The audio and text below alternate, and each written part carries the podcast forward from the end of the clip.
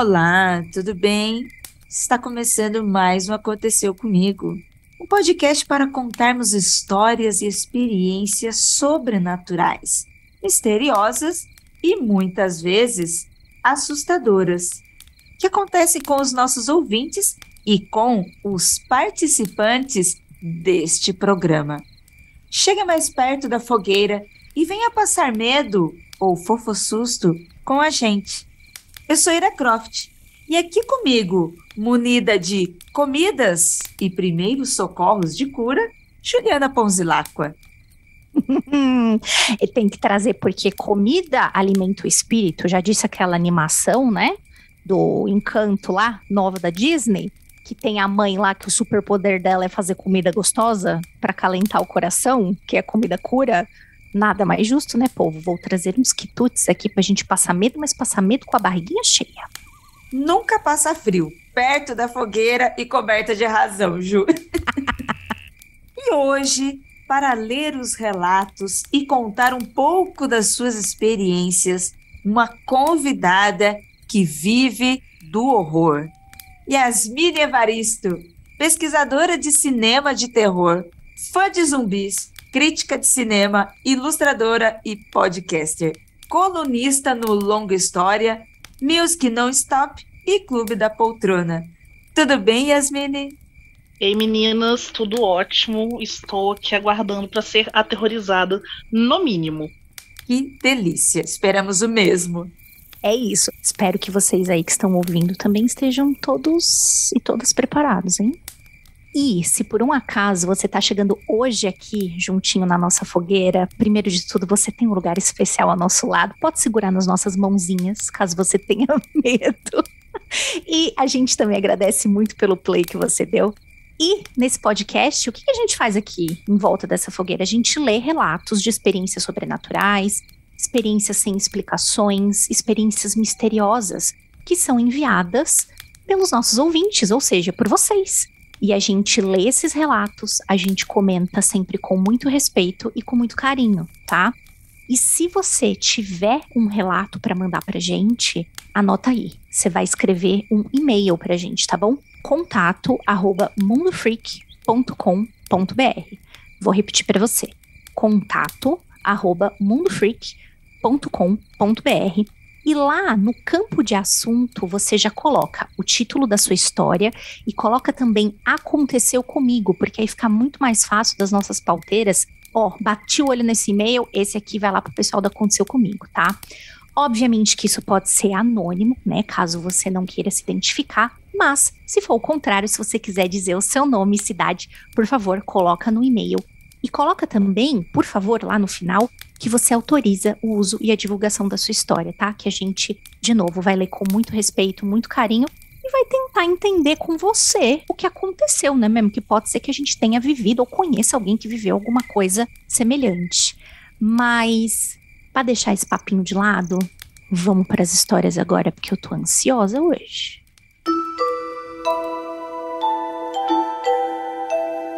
Eu vou começar aqui com a história paralisia familiar. Me chamo Mateus e venho contar o que aconteceu comigo e até mesmo pedir umas explicações, se possível. Como Andrei gosta de dizer que tem a sensibilidade de uma pedra, me incluo nesse grupo. Sou muito cético e tento sempre levar qualquer ocorrência incomum de forma racional. Aham, Matheus, vamos ver aí. Não é nada absurdo até aqui. Acho que muito disso está relacionado ao meu transtorno de ansiedade. O que me incomoda é quando sinto uma presença e não há ninguém próximo. Não acho que seja algo sobrenatural, mas bem, é um incômodo. Com essa pequena descrição, vou ao meu único acontecimento, digamos, mais incômodo de todos. Um dia, no meio da noite, despertei com a típica sensação de alguém ter entrado no meu quarto. A sensação, que para mim não era nada incomum, dessa vez tive a infame paralisia do sono. Mas o que senti destoa dos relatos que eu já ouvi antes. Quando a sensação de paralisia me tomou, nem os olhos eu conseguia abrir. Subitamente, senti algo se aproximando. Uma opressão forte me tomou e senti o colchão afundar. Minha avó paterna e meu pai têm uma certa sensibilidade, mas eu não. Desde pequeno, eu tenho uma percepção ao meu redor exacerbada. Consigo perceber pessoas perto de mim com muita facilidade, de forma que uma pessoa pode chegar perto e, mesmo sem fazer nenhum barulho, já consigo sentir a sua presença. Aí que o ocorrido fica estranho. Como a maioria dos ouvintes desse programa já conhece o que é paralisia de sono, eu vou direto. O que eu senti, o ser que estava sobre mim, parecia muito familiar. Eu já tinha sentido essa presença, eu conhecia essa presença. Mesmo sem poder abrir os olhos, reconheci a presença como de uma pessoa da minha família. No entanto, ao mesmo tempo que a sensação era semelhante da presença dessa pessoa conhecida, algo em mim sabia que ao mesmo tempo também não era ela. O ser parecia ter percebido que o seu, por assim dizer, disfarce não tinha dado certo e rosnou bem no meu ouvido. Logo após isso, pude me mover novamente. Pulei da cama, desesperado, totalmente atordoado. E naquele momento não conseguia racionalizar o acontecimento. Hoje, não sei se foi um sonho ou não, se foi uma paralisia mesmo, mas tendo a acreditar que foi.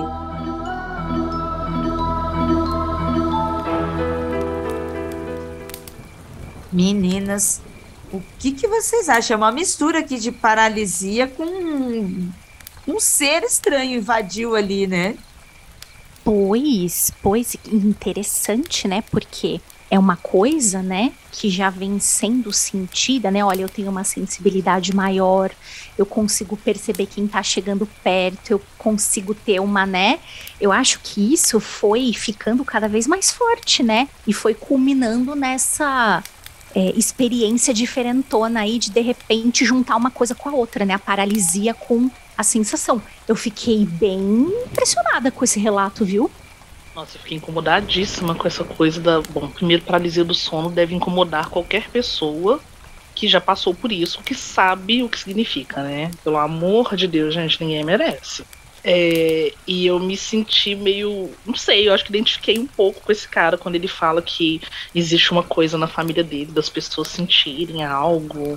E ele meio cético, mas enfim, tão cético quanto eu, e assim como eu, já rolou as coisas bizarras. Agora eu nunca fui atacado por uma criatura que ficasse sussurrando no meu ouvido. Isso é muito interessante, viu, Yasmine, que você falou.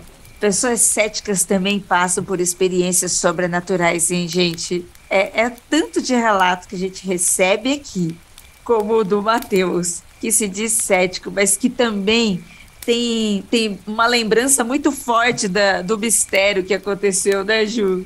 Nossa, total. E, e é essa coisa mesmo, né? É, muita gente às vezes pergunta, e eu acho que isso é uma pergunta muito comum, não só aqui no Aconteceu Comigo, mas também no mundo freak, dependendo do tema, também no magicando, dependendo do tema, né? É, poxa, mas eu não acredito em nada, né? As pessoas, elas chegam assim às vezes, né, pra gente. Eu não acredito em nada. Como é que eu posso estar tá sentindo isso, né? Como é que eu posso estar experienciando isso? Para a gente ver que esse tipo de experiência, ela tá muito descolada, principalmente de qualquer experiência religiosa que você possa ter, né? Você não precisa ser uma pessoa católica, evangélica, budista. Você não precisa ter é, um tipo de crença para que você viva esse tipo de coisa. Obviamente que vai ficar mais difícil de explicar, claro que vai, né? Porque a gente não tem, né, aos nossos olhos vistos, a gente não tem uma explicação ali naquela hora. E a gente começa, e a gente sempre fala isso, eu e a Ira principalmente, a gente faz até piada, né? Que a gente começa a questionar a nossa sanidade será que eu realmente percebi certo o que aconteceu? Será que eu estava impressionado, impressionada por alguma coisa que aconteceu?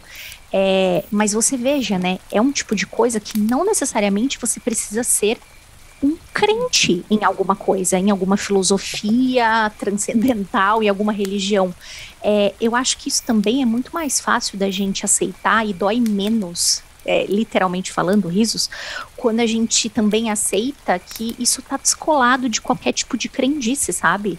Pode ser que você viva uma, uma coisa dessa uma vez, pode ser que você viva uma coisa dessa várias, nem por isso você tem que entrar para uma religião, por exemplo, né? É bacana você buscar em vários lugares explicações, mas saibam que não são pessoas, apenas pessoas crentes, né? Que acreditam em algo que vivem esse tipo de coisa. Eu achei muito legal também, Ju, que o Matheus né?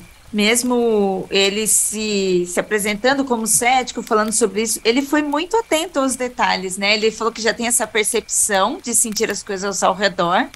E pelo relato dele, mesmo sendo curtinho, mesmo sendo objetivo, ele, ele já tinha prestado atenção no que poderia ser, já tinha sentido que era uma paralisia do sono, e justamente por ele prestar atenção nos detalhes que ele ficou na dúvida, né? Se era mesmo uma paralisia e de repente o que, que poderia ser, o que, que esse negócio que rosnou, né? Foi interessante ele, ele meio que fazer um, uma breve análise do que estava acontecendo.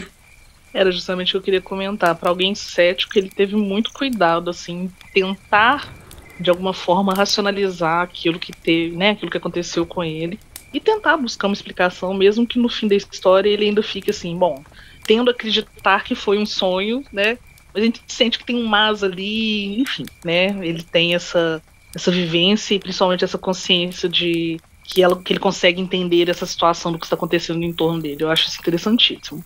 Nossa, porque, meu, se tá nas minhas costas, já, já vou chorar. Ah, não, não acredito, sai daqui, encosto. eu não ia ser tão frio calculista, eu não ia conseguir racionalizar tão rápido assim, não, como o Matheus foi.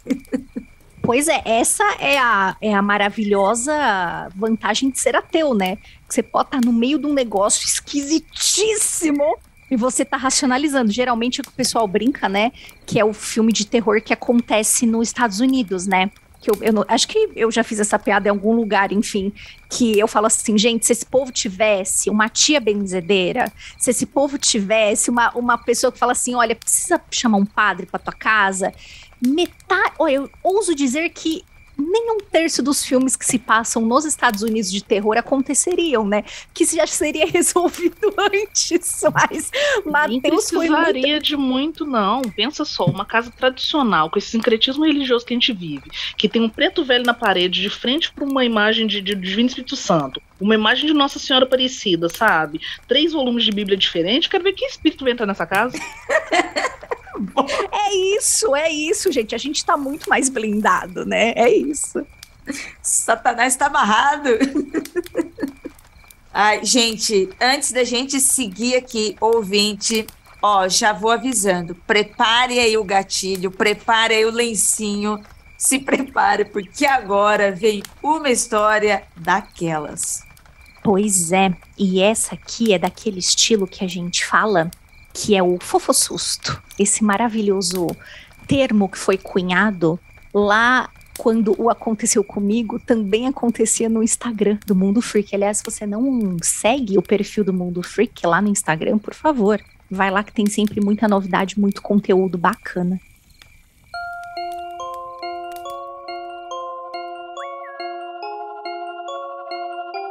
E o título desta história se chama Brincar com o Vovô. Meu nome é Bárbara, tudo bem com vocês? Eu tenho 31 anos, sou de São Paulo e sou analista de comunicação. Eu estava ouvindo alguns episódios antigos e lembrei de um caso que aconteceu comigo quando eu ainda era criança. Antes de eu nascer, minha mãe sofreu um aborto espontâneo e teve um bebê morto. Eu tenho uma história para contar sobre esse bebê também. E o meu avô paterno contava que pouco antes da minha mãe anunciar a gravidez para a família, Deus mandou a ele um sinal em sonho. No tal sonho, ele andava de mãos dadas com uma menininha gorduchinha, de cabelos escuros, todos cacheados. Tempos depois, a minha mãe anunciou que estava grávida. Alerta de spoiler. A criança gorduchinha de cabelos escuros e cacheados era eu. Desde o meu nascimento, acredito que, por conta desse sonho, que o vovô, pastor evangélico, sempre interpretou como um sinal divino, e por todos os problemas das gestações anteriores da minha mãe, o meu avô se apegou muito a mim. E eu também sempre fui muito apegada a ele. Mesmo após o divórcio dos meus pais, minha mãe sempre me levava à casa dos meus avós para eu ver e brincar com meu avô. Adiantando alguns anos no tempo, o meu avô ficou muito doente, super debilitado. Vivia indo e voltando de hospitais. Faltava menos de um mês para o meu aniversário de 10 anos e ele estava internado. A família do meu pai é toda evangélica. Porém, do lado da família da minha mãe, a gente é dividido entre católicos e espíritas kardecistas. Eu fui criada dentro dos preceitos católicos e todas as noites, enquanto meu avô estava internado, eu rezava para Deus para que meu avô melhorasse e voltasse para casa a tempo do meu aniversário. O meu avô teve alta do hospital e estava aparentemente bem. Porém, por alguns dias, a minha mãe não conseguiu me levar à casa dos meus avós. Nesse intervalo de tempo, entre a alta do meu avô e o meu aniversário, havia ainda o aniversário do meu pai.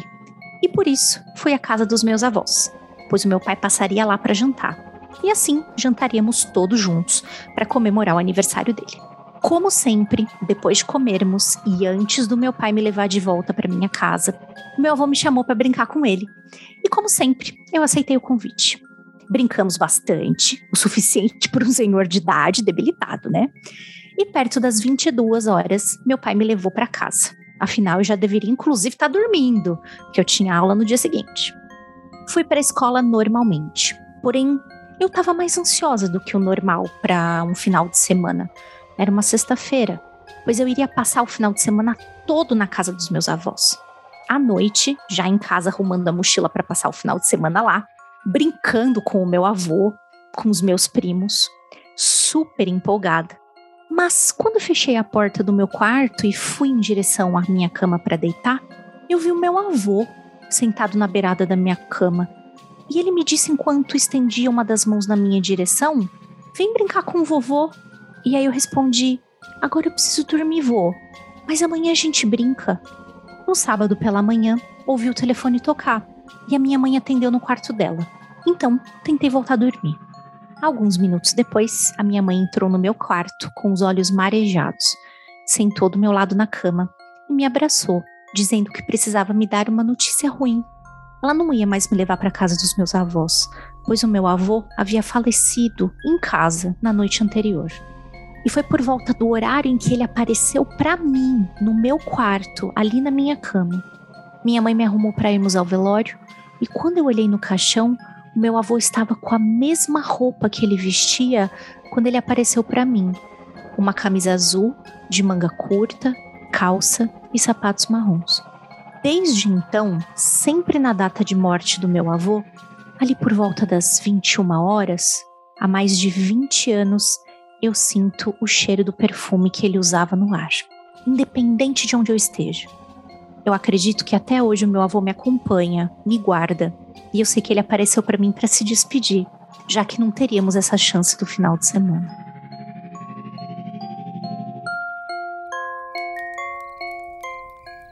Ai, gente. Ai, eu preciso, eu preciso de uns minutos porque eu tô chorando. Gente, pelo amor de Deus, sabe? A gente vem aqui desse programa para passar medo. E o que, que a gente passa? Amor, gente. Olha só, tá Amor. tá todo mundo chorando aqui. Não é toda visagem que é ruim, né? Não mesmo. Nossa, essa foi super, super fofa mesmo. Ai, Bárbara, um abraço muito quente. Você, na sua família, no seu vozinho, onde ele estiver. Que história mais linda. Que, que sobrenatural mais maravilhoso, viu? Que delícia! Pois é, né? Quando as pessoas perguntam, né? Poxa, é, será que o que, que acontece depois, né, que a gente morre? Ninguém consegue explicar, né? Tem algumas pessoas que têm suas teorias, enfim, mas eu acho que hoje o mais importante para mim, né, pessoalmente, mais do que entender qualquer tipo de teoria, é saber que o amor não morre, né? O amor por essas pessoas que se foram, eles continuam, né? É, vocês sabem que histórias com avós, avós me tocam especialmente, né? É, é, saber que o amor pela minha avó, por exemplo, que se foi, ele não mudou uma vírgula desde que ela se foi. Eu continuo amando ela da mesma forma, continuo sentindo saudade. Então, sabe, Bárbara, é, é tão. para mim é uma prova de amor e que o amor não acaba você sentir todos os anos esse cheiro do perfume do seu avô. E eu super acredito que ele tá te guardando mesmo. Isso não é à toa. E, e eu espero que ele te guarde ainda por muito tempo. É, e que você sinta essa presença maravilhosa dele, né? Porque saudade a gente fica muito, né? Infelizmente. É, eu achei essa história muito tocante, assim. Eu tenho duas experiências com pessoas da minha vida pós-morte que estão relacionadas a relações de proteção também, assim. Eu acho fantásticas. Já conta uma pra gente. Já conta essa relação aí. Então, vou contar uma. Ah, essa é muito legal. A outra depois eu vou escrever para voltar aqui para poder contar outro caso. Será muito bem-vindo e vamos adorar. Que ótimo. Então, eu tinha uns 11 anos, 12 talvez. É... Uma tia-avó minha tinha falecido há alguns meses. E eu estava sozinha em casa. Era um dia típico, não era muito normal eu estar sozinha em casa na cidade.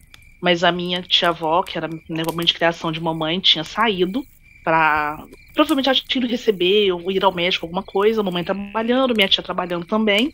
E a filha dessa minha tia, essa minha prima, que morava com a gente, tinha ido pra escola. E aí eu cheguei em casa da escola, fui tomar um banho. Uma casa dessas que não tinha é, é, muitas paredes dividindo, essas casonas grandes. E aí era isso, a porta do banheiro ela ficava de frente para a porta da sala, mas tinham dois cômodos, uma copa e uma sala. E na hora que eu saí na porta do banheiro enrolado na toalha, eu vi a avó Filomena, a tia Lia, sentada na cadeira. E aí eu olhei assim e falei, uai, não, negócio estranho. Eu entrei pro quarto, que era a porta direita, assim. Me vesti e quando eu saí do quarto, a tia Lia tava sentada no mesmo lugar. E eu, cara, não, não tem condição de estar rolando, porque, tipo, ela morreu. O que, que ela tá fazendo aqui? E aí ela olhou ah, pra mim e falou comigo assim: menina, vai vestir roupa direito, você acabou de tomar banho quente, tá ficando na friagem, aquela coisa bem de tia-avó mesmo, assim. Ai, Nossa! Sim. caramba, velho, o que que tá rolando? E aí ela sentada na cadeira, assim, ela tava comendo, comendo banana, descascou. Aí eu falei, o que você tá fazendo aqui? Ela, ai, vim comer uma coisinha, que eu tô com fome e tal, mas daqui a pouco eu vou tirar um cochilo. Aí eu sentei numa cadeira próxima, onde ela tava, meio que de frente, assim. Ela comeu a banana de boa, sentou aquele jeitinho, com um vestidinho bonitinho, azul, de chinelinho, que nem ela sempre tava lá em cima na cabeça. E aí, quando ela terminou, ela foi falou comigo assim: vou jogar fora. E ela foi à cozinha, que era a porta à direita de onde ela tava, voltou e atravessou em direção ao quarto, que era o quarto dessa minha outra avó. E eu assim, cara, não tem como isso tá rolando. E aí ela só falou comigo assim: vai descansar, você ainda tem muita coisa para estudar hoje, vou tirar um cochilo. E entrou no quarto. E aí quando eu cheguei no quarto não tinha ninguém. E eu, tipo, ok. Yasmine! Seríssimo, seríssimo. E foi Como que é cética, Ju? Como não, desculpa, eu respeito, desculpa, eu respeito todos os nossos ouvintes, amigos, pessoas céticas, agnósticas, pessoas que se negam, eu respeito, mas a mim não dá, não, Ju, dessa vez não dá, não. Olha a história que essa mulher tá contando aqui. Mas ainda assim, deu é um... diquinha, diquinha. É, é, e é um rolê da minha vida, assim, justamente na época que eu tava rompendo. Eu sou de uma família católica. É, minha família sempre flertou um pouco com esse espiritismo, né? É, uma família que tinha muito sincretismo. Assim, eu tenho uma tia, que era essa tia que não estava em casa no dia, que ela é devota de é, São Judas Tadeu, né? Essa minha tia-avó, que hoje em dia já está falecida, mas na época estava viva, sempre foi devota de Nossa Senhora Aparecida, acompanhava muito Chico Xavier. A minha mãe é kardecista até hoje, minha mãe aplica passe, ela é médium. Então, assim, tô envolvida sempre com muita coisa espirituais. Só que, por conta de, de, de ser uma criança, né, uma adolescente que estudava muito, eu comecei a romper com as questões religiosas porque me incomodavam muitos aspectos culturais, históricos e etc, relacionados às religiões e tal. Faz sentido. E aí, num dado momento da minha vida, eu falei que eu não queria, não tinha interesse em desenvolver nada. Minha mãe, inclusive, ela chegou a questionar se eu queria ir pro centro, tentar desenvolver mediunidade. Ah, me levou num banda, candomblé. Eu, eu não posso, assim, negar da minha vida. Eu acho que só em. Eu só não experimentei o budismo. Mas a maior parte das outras religiões, quando eu decidi romper com a Igreja Católica, eu, eu passei por elas, nem que fosse um pouquinho, assim, para poder ver se em alguma eu me encontrava. E hoje em dia é isso. Eu nem falo que eu sou. Eu não chego a ser ateia. Eu acho que eu sou agnóstica porque eu acredito nessa amplitude toda que existe de credos, de crenças e religiões, mas eu sou meio cética porque eu sempre fico assim: hum, será que isso é cilada ou será que isso pode ser algo real mesmo? Mas é isso, essa é uma das minhas experiências com, com fantasmas, aparições e coisas do tipo.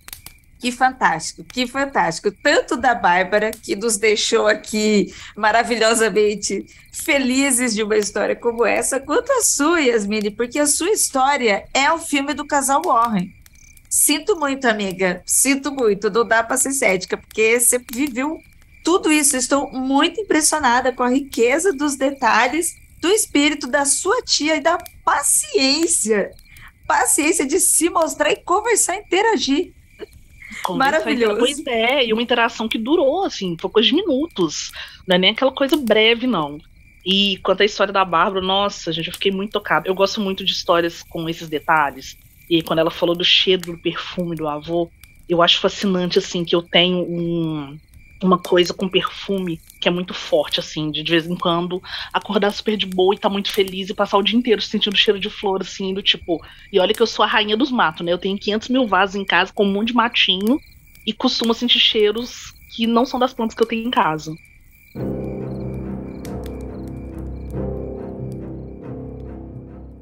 Essa história eu já gostei muito dela de cara porque é uma história que tem crianças. E eu acho que histórias aterrorizantes que têm crianças têm um efeito maior ainda.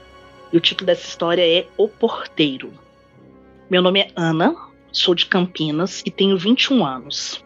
Minha família é ítalo-brasileira e na época do acontecido, meu bisavô, de 98 anos, havia falecido.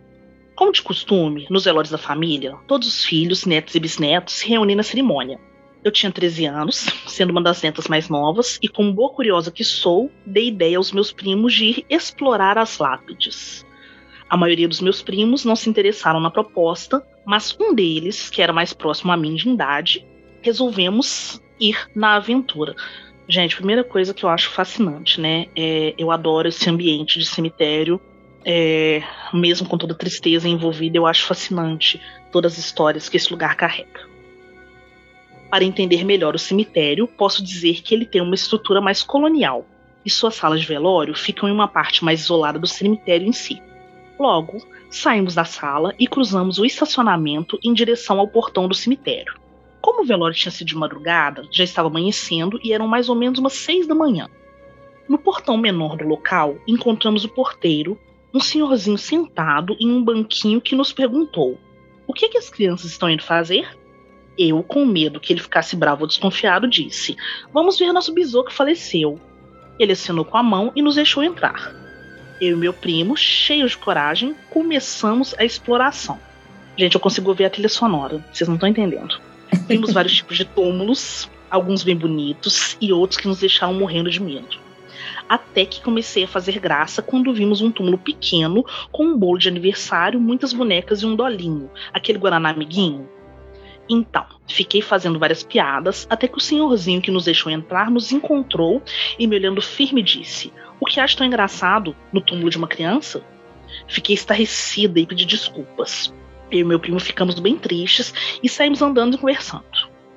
Após uns 30 minutos rondando o local, decidimos voltar para encontrar nossa família, mas foi aí que percebemos que o cemitério estava começando a ficar mais movimentado pois havia em torno de seis homens com enxadas e pás nos ombros, indo em direção ao fundo do local.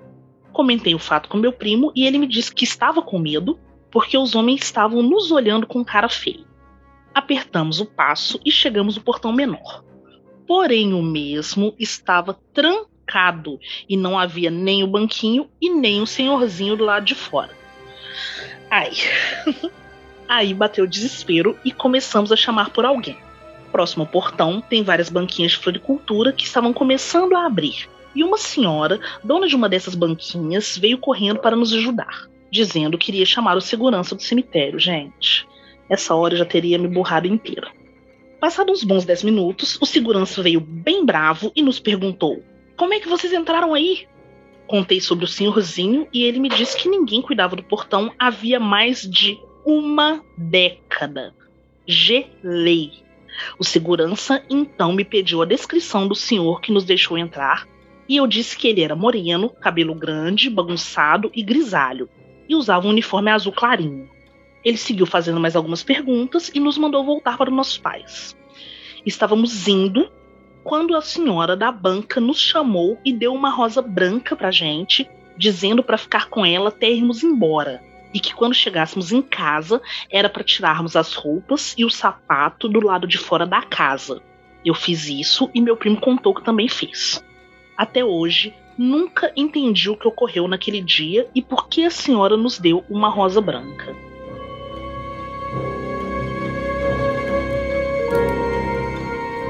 Gente, eu se fosse essas crianças. Mentira, eu não tinha me cagado, não, porque nessa idade foi a idade que eu vi minha tia avó. Mas se eu fosse hoje em dia adulta, mais bunda mole que eu sou, eu teria me borrado inteira. eu adoro história de cemitério. Inclusive, eu fui dessas pessoas que gostava de ir de cemitério. Mas eu digo, ir para o cemitério é pedir para ver história de fantasma, gente. Não tem como. Você está indo para o local. Com é... certeza. Você vai na casa dos fantasmas e não quer ver um fantasma? Ah, não, gente, por favor. Exatamente, tá pedindo. e adorei. Agora, eu achei, uma coisa que eu achei interessantíssima, essa coisa da senhorinha da Ara Rosa Branca, né? Eu fiquei muito curiosa, eu queria saber é, o que, que a Ana fez com a Rosa Branca depois se a instrução foi só levar a Rosa Branca para casa, né, como algo de proteção, ou se teve alguma outra orientação eu fiquei bem curiosa, assim, para saber. Eu sou curiosíssima com essas coisas.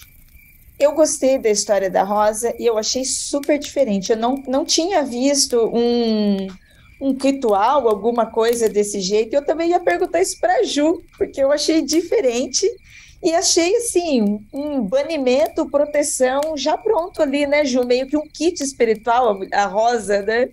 Pois é, pois é. Eu achei também muito curioso, achei interessante presentes também. Apesar de não parecer que eu ficaria talvez um pouquinho ressabiada de receber um presente assim de uma pessoa desconhecida, mas pelo pelo relato não parece que foi uma coisa ruim, né? Pelo contrário. Parece que foi é, até casado. É, eu ia comentar isso. Tem umas coisas que aparecem que elas. Parece que elas aparecem na vida da gente no momento certo. Eu passei por um processo de. Foi quando eu descobri que eu tenho transtorno de ansiedade. Isso ali em 2018, mais ou menos, tive alguns problemas de saúde.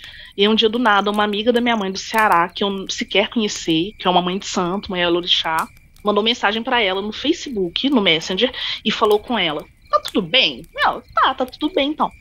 Então, não sei o que está acontecendo, mas meus guias me disseram que a sua filha está com algum tipo de problema. Fala com ela para ela tomar um banho dos pés à cabeça e depois para ela comprar dois cocos. Olha isso, cara, dois cocos verdes e para ela derramar essa água na cabeça e deixar essa água escorrer pelo cabelo dentro de um lugar que tenha terra. Pode ser um vaso. Deixa essa água escorrer, provavelmente vai brotar alguma coisa, você deixa aquela planta brotar e morrer. Depois que ela brotar e morrer, você joga a terra em água corrente. E aí, assim, eu estava fazendo processo de tratamento com psiquiatra, psicólogo, tomando medicação, nutricionista, exercício físico e tal, e eu tinha muito problema de sono na época. É, e aí, depois que eu fiz esse negócio da cabeça, até a medicação, que eu tava com dificuldade de adaptar, eu me adaptei melhor a ela. Nossa, Caramba. que legal. E eu nunca questionei, assim, eu só recebi o recado, olhei, assim, minha mãe sabe que eu sou super cética, né? Ela só olhou e falou, ué, você faz se quiser. Eu falei, tá, beleza. Eu não, não tive. Eu acho que em outra situação provavelmente eu ia questionar e tal. Nesse momento eu não tive nenhum questionamento, sabe? Eu só achei que eu deveria fazer mesmo. É, e você recebeu a receita completa, detalhado como que era completa, você fazer. Detalhada. E assim, não era do tipo, a, ah, é aquela simpatia tradicional, não. Isso é para ela fazer. É para fazer desse jeito, que é o que ela precisa para ela poder caminhar nesse processo de cura. Ai, que lindo! Ai, que demais! Pois é, pois é, que lindo isso, hein? Pois é, por isso que eu tô curiosíssima com o rolê da rosa. Eu adoro, adoro uma planta, adoro propriedades de plantas, de flores, de chás. Eu fiquei bem curiosa com o rolê da rosa branca. Pois é, Ana, se você estiver ouvindo esse programa, mate nossa curiosidade, diga o que, que você fez com esta rosa. Ela já falou que as outras orientações ela seguiu, né? Deixou a roupa de fora, deixou de fora ali. Achei interessante isso, hein? Não levou. Foi lá para o cemitério, foi dar uma voltinha, mas não levou nada para dentro de casa, então já ficou para fora. Isso. É, inclusive uma curiosidade. Vocês têm esse hábito de quando chegam do cemitério tirar a roupa do lado de fora de casa? Porque na minha família isso é uma tradição, assim, do que eu lembro de minha mãe, minhas tias, minhas avós. Sempre que ser ao cemitério, não podia entrar com a roupa que foi ao cemitério, nem o sapato, não podia carregar a terra do cemitério, o sapato tinha que ser batido lá de fora do portão. Olha, a minha avó, Yasmine, fazia muito isso, tá? A minha avó ainda, minhas tias avós, a minha avó em especial fazia muito isso. Da minha mãe eu já não via tanto esse costume. Acho que da minha mãe apenas o sapato, mas a minha avó tinha sim. E quando a gente ia junto, ela fazia todo mundo fazer a mesma coisa. deixar Muito pelo é. menos o casaco mais pesado, enfim, que você estivesse usando, deixar do lado de fora, bater o sapato. Ela falava assim: bate aqui na a gente batia o pé da entrada do porta, portão. É, pra, é. pra, deixar pra fora. E aí entrava, e não entrava com o sapato vestido. Abria a porta, tirava não. o sapato e ia lavar no tanque. Botar roupa pra lavar, né? Isso. A minha é. avó era super assim, restrita com isso. É, e eu falei assim, a gente fazia, não minto. Minha mãe ainda tá aqui na minha frente falando comigo. Fazia não, porque eu faço isso até hoje. E até hoje mesmo. E faz todo sentido, né? Mesmo que simbolicamente, né? Você foi para um uhum. lugar que é carregado de tristeza, dor, despedidas, é, é um lugar de decomposição, né? Um lugar de, de deixar o passado para trás, sabe? Deixar algo para trás, ao mesmo tempo em que você não está esquecendo isso, mas você tem um lugar para deixar isso, né?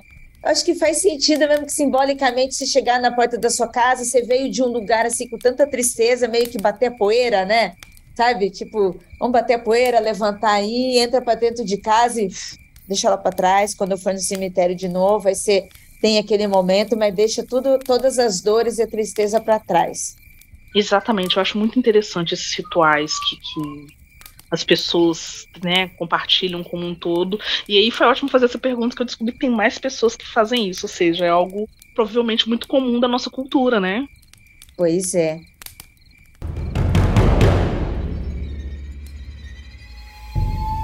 Eu vou ler aqui a nossa última história da noite, um pequeno relato chamado A Aparição de uma Criança no Meu Quarto. Olá, meu nome é Suelen e sou do Rio Grande do Sul. Sempre fui uma pessoa muito sensitiva. Costumo sentir as energias das pessoas e do ambiente, sempre ligada a coisas sobrenaturais. No início da quarentena, resolvi maratonar séries. Num dia específico, coloquei meu colchão na sala. Era madrugada e estava ficando cansada. Então coloquei um desenho para pegar no sono. Ainda acordada, comecei a sentir uma energia diferente no ambiente, junto com as correntes de ar gelada que estavam à minha volta. Detalhe: não tinha de onde ter vindo essas correntes. Neste momento, senti uma presença, mas não conseguia definir se era boa ou ruim, até que acabei cochilando. Quando acordei, havia um menino de mais ou menos oito anos de idade cabelos escuros, e me observava atentamente. Foi meio rápido, porque logo que o vi, me assustei, levantei e sentei no colchão, fazendo com que ele corresse para o corredor em direção à cozinha e, chegando lá, desaparecendo. Confesso que me assustei muito. Fiquei alguns segundos de boca aberta digerindo aquilo pois a aparição foi muito real e nítida, bem ali naquela sala iluminada. Logo em seguida, voltei a dormir.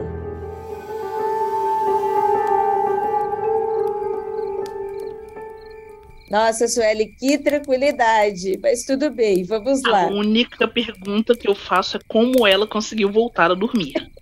Tão rápido. Não, gente, completamente impossível. Mas olha, Yasmini, eu achei a história dela parecida com a sua, só que uma versão mais pocket, entende?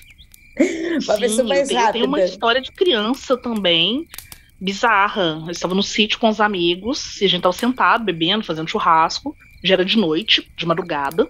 E tinham vários sítios no entorno, e tinha um do outro lado que a gente conseguia ver, assim, do outro lado da rua.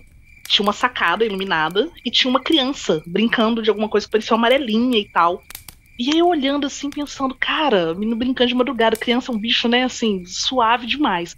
Mas não tinha movimentação no sítio. E aí uma amiga minha, na época, ela lá, sentou assim do meu lado e falou, cara, o que, que aquela menina tá brincando ali? Eu falei, não sei, né, mas criança é um bicho estranho. Ela é. Aí chegou uma terceira pessoa e falou, uai, tem criança ali? Aí eu falei, não, velho, então não tô louca, não tô bêbada. Ok, tem uma criança ali passou, fomos fazer churrasco, fomos dormir e tal. No outro dia de manhã, quando o caseiro foi ver se a gente precisava de alguma coisa, a gente foi e perguntou para ele, quem que mora ali e tal? Tinha uma criança brincando de madrugada, os meninos ficam assim de boa e tal. Aí ele falou, não, tem ninguém na casa, o pessoal viajou e eu tô justamente cuidando da casa, tem só eu lá. Velho, não! Como assim, amigo? Não pode. E Ju, essa história da Yasmin é aquela coisa que a gente fala. Mais de uma pessoa viu e confirmou, né? Exato. Aí não tem como escapar. Porque você pode até tentar se enganar, né? Falar assim, ah, imagina, eu fiquei impressionado. Ah, eu tava pensando em outra coisa, eu, vi, eu li uma coisa horrível no jornal aquele dia. Não, porque tem várias pessoas que viram, então não vai dar Ei, pra fugir, galera... não. Ei, a gente já tava bebendo, era de hoje, a gente tinha começado a churrascar, tipo, de tarde, fim do fim da tarde e tal. Então podia ser feito no álcool também. Não, não. Mais de uma pessoa viu e até hoje ninguém explica a história da menina na sacada brincando de pular amarelinha. Outro filme de terror ao vivo, né, Yasmin? Outro filme. Nossa, total. Nossa, é muito roteiro de filme de terror. Criança, sabe? Eu sei que tem bastante gente aí que adora, bastante ouvinte que gosta de relatos de criança. É, é uma fofura também, eu também acho, mas além de fofura, ele dá um sustinho pra gente, porque, meu, já pensou, você não tem criança na sua casa, na sua família, não tem nada na sua casa, qualquer vulto já é meio estranho, mas um vulto, uma sombra, uma silhueta, você sempre fica naquela, ah, foi impressão, minha visão periférica. Só que criança, mano, relato de criança você, são sempre bem descritos. Você olha para baixo, você vê a direção da criança, você vê os detalhes dela, as pessoas sempre relatam sabe? Criança do cabelo preto, cabelo claro, enroladinho, liso, assim, sempre com muitos detalhes, né? E essa criança aqui, para mim, foi puro filme de terror mesmo. Mais um filme aqui, casal Warren, nesse tipo, alguma coisa, porque, meu, além de você ver uma criança no pé da cama, quando você acorda, ela ainda sai correndo pro corredor, eu chego a escutar até, sabe aquele risinho que dá medo? Sabe aquela risadinha da criança brincando? Misericórdia. É muito doido. O meu ex-namorado via muita criança, assim. Eu não esqueço uma vez que a gente tava numa outra casa que eu morava e tinha uma areazinha de lavanderia. E eu conversando com ele e de repente ele pegou alguma coisa no ar, assim. Eu, tipo, o que você tá fazendo, cara? Aí você não viu, não? Passou um menino correndo aqui. Eu fiquei, que menino, velho? Tô só nós dois em casa. Como assim? Tem como ter passado aqui? Não, não botei nenhuma criança pra dentro. Como passou a criança? E ele viu a criança correndo na direção dele, assim. E isso aconteceu várias outras vezes. Várias outras vezes. Que isso, você não viu nada não. Tá maluco, não viu nada não, circulando. É. Tem nada parar, aqui na minha casa não. Opa, não, não, não, não, não, sem crianças aqui, não, não, não, não. Por favor, não inventa não. ou se for um heresinho, ou se for um heresinho, aí vai ficar te chamando, vai ficar cutucando até você olhar. Até se atender. É. E é bem isso mesmo com essas histórias maravilhosas e com esta contribuição maravilhosa de Yasmine, vou dizer que me deixou curiosa e quero muito Yasmine de volta para contar as outras histórias que ela prometeu, né? Não esqueceremos disso, né, Ira? a gente está fechando o programa de hoje. Nossa, passou tão rápido, né? Eu fiquei com gostinho de quero mais. Mas lembre-se, não deixe de seguir essas mulheres maravilhosas que estão aqui comigo, né? E agora é aquela hora do jabazinho maravilhoso. E eu vou começar com a nossa convidada igualmente maravilhosa, que é Yasmine. Yasmine, conta pra gente um pouquinho mais dos seus projetos, onde a gente pode te encontrar nas redes sociais. Fala mais um pouquinho do seu trabalho. Então, gente, eu sou crítica de cinema e aí eu tô sempre escrevendo sobre filmes em geral tenho focado mais no terror ultimamente. E aí vocês acham meu trabalho no Longa História, que é um site que eu tenho com amigos queridíssimos. A gente tem também um podcast. Não tem tanta frequência, porque a gente está começando, nós somos podcasters mirins ainda. É, nosso podcast chama Vou Mandar Áudio, está nos principais plataformas. É, também escrevo textos para o Clube da Poltrona, para o site Music Non Stop, eu tenho uma coluna mensal lá. falamos sobre cinema, cultura pop em geral. É, e de vez em quando eu dou uns palpites, uns pitacos sobre literatura no blog Entrando numa Fria. E quem quiser me achar nas redes sociais também, Twitter, Instagram, arroba Yasmine com Y. Perfeito, eu já amei que a sua própria arroba já é uma explicação do seu nome. Não existe coisa mais maravilhosa do que isso. Sim, é porque a história da minha vida é falar meu nome é Yasmine com Y no início e E no final. Senão as pessoas me chamam de Jasmine, Jasmine, Jalila. Então não, gente. Yasmine com Y no início e E no final. Mas pra ficar Perfeito. mais curtinho, Yasmine com Y. Muito obrigada, Yasmine. Obrigada pela tua presença, por ter dividido as suas histórias conosco, viu? Eu que agradeço demais pelo convite. Foi ótimo estar aqui. Quero voltar mais vezes. Sempre tem alguma história sobrenatural, assustadora, horrorizante, para eu poder contar. Pretendo voltar aqui um dia só para contar as aventuras e desventuras da minha mãe, porque ela é uma pessoa que coleciona histórias divertidíssimas. Ih, já vamos ficar ansiosas, né, Ira? E por falar em Ira, Ira Croft, conte pra gente onde é que a gente pode te achar, como é que a gente fala com você nas redes sociais. Conta mais um pouquinho. Obrigada, Juju. Que programa sensacional mesmo, Ju. Nossa, estou arrepiada com todas essas histórias e muito emocionada e muito ansiosa, Yasmine, pela sua próxima participação, que foi maravilhoso. Ouvinte, obrigada também por ficar até aqui com a gente. Se você quiser, me siga nas redes sociais, arroba Iracroft. Simples assim, pode ir lá no Twitter, pode ir lá no Instagram, arroba Iracroft. E siga a gente também, Mundo Freak, nas redes sociais. Juju, muito obrigada, foi demais. Adorei esse programa. Foi muito bom, né? Muito bem, não esqueça de seguir tanto a Ira quanto todas as redes sociais do Mundo Freak, tá? E se você quiser me seguir também, eu estou tanto no Twitter, quanto no Instagram, quanto no TikTok com a arroba underline ponzuzu, tá bom? O meu ponzuzu é com Z, se o Yasmin é com Y, o ponzuzu é com Z tá? Então, eu estou em todos esses lugares, se você quiser conversar comigo, e também eu estou na Twitch, que lá eu tenho programas educativos. twitch.tv barra Ponzuzuju. Espero vocês lá, tá? Agradecer de novo vocês, mulheres, foi maravilhoso. Eu amei gravar esse programa. Obrigada a você que ficou até agora com a gente. E a gente te espera de novo para mais uma rodada de histórias, tá? Tchau, tchau.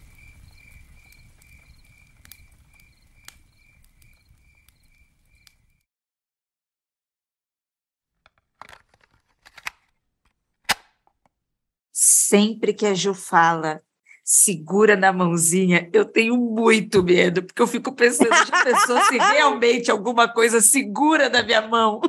Eu é. fiquei pensando justamente assim, segura na mãozinha, eu já imaginei aquela mão saindo debaixo da cama, assim, sabe? e pegando o meu pezinho. Cara, não ia ser muito legal. Sabe quando o pezinho fica para fora do cobertor, da coberta, né? Do lençol? Exatamente, exatamente. Sentiu aquela cosquinha no calcanhar, assim, não, Juliana. Pegou pesado, tá, amiga?